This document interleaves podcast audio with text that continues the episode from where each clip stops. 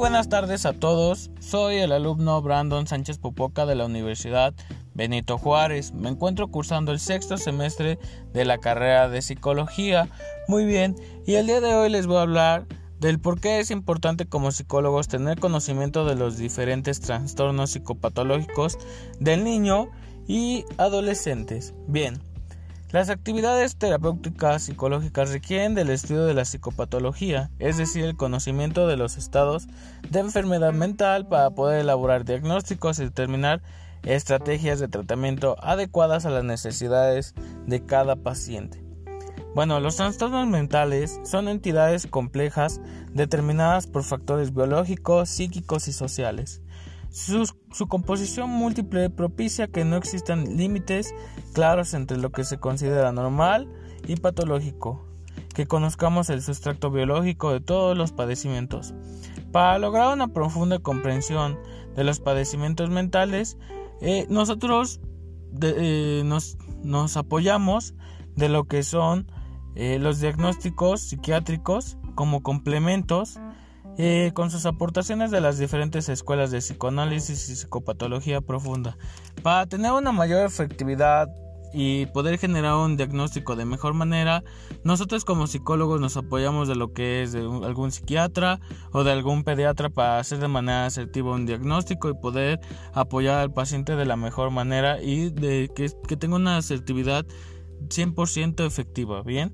Bueno, y eh, el propósito de examinar los procesos de riesgo y cómo influyen en el desarrollo de la persona, consideran importante identificar a los niños y adolescentes que viven en circunstancias de riesgo de presentar posteriores trastornos en la edad adulta, por otra parte, se asume también que la interacción dinámica entre los procesos de riesgo y de compensación se expresa en la conducta de manera diferente dependiendo de las normas, prácticas, valores y creencias de cada cultura. Por ejemplo, la caracterización de una cultura dentro de propiedades sociocéntricas enfatizan, enfatizan la comunidad, la familia y la interrelación o individualistas que enfatizan individualidad, la autonomía y el logro personal. Esto influirá eh, de forma diferente en, los procesos de riesgo y compensación en la forma en que interactuamos. Del mismo modo, la cultura también puede influir en la forma de expresión de los síntomas, por ejemplo, eh, preferentemente socioemocionales o físicos. Bueno, el que nosotros tengamos un amplio conocimiento de los trastornos eh, psicopatológicos en la edad de la infancia y adolescencia nos va a ayudar a que nosotros tengamos diagnósticos o generemos diagnósticos de manera efectiva para poder, para poder apoyar al joven o al infante en la instancia escolar, familiar o social. Por ejemplo, existe el trastorno bipolar que provoca altibajos emocionales que van desde trastornos de depresión hasta episodios, episodios maníacos. Bien, la fase maníaca puede durar semanas o meses, la fase depresiva puede durar semanas o meses también.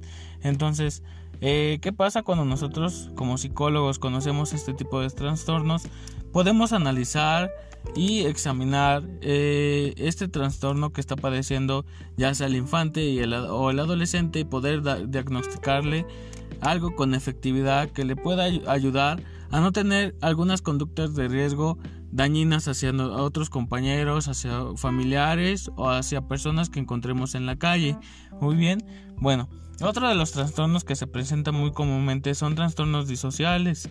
El trastorno disocial consiste en un patrón de comportamiento repetitivo en el que se violan los derechos fundamentales de los demás los niños con trastorno disocial son egoístas e insensibles a los sentimientos de los otros y pueden acosar, causar daños a la propiedad, mentir o robar sin, sentir, sin sentirse culpables.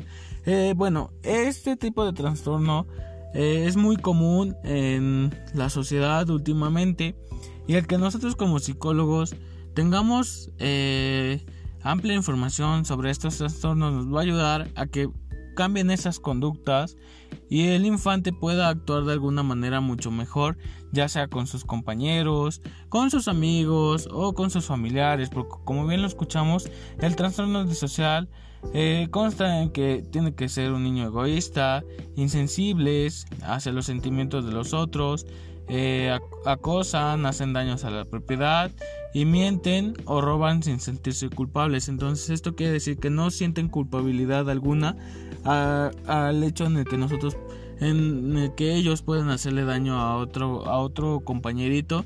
Entonces esto va a generar una mala conducta social y mucho menos va a entablar relaciones positivas con sus compañeros y mucho menos va a encajar en algún círculo social y va a tener muchos problemas tanto a nivel escolar como familiar.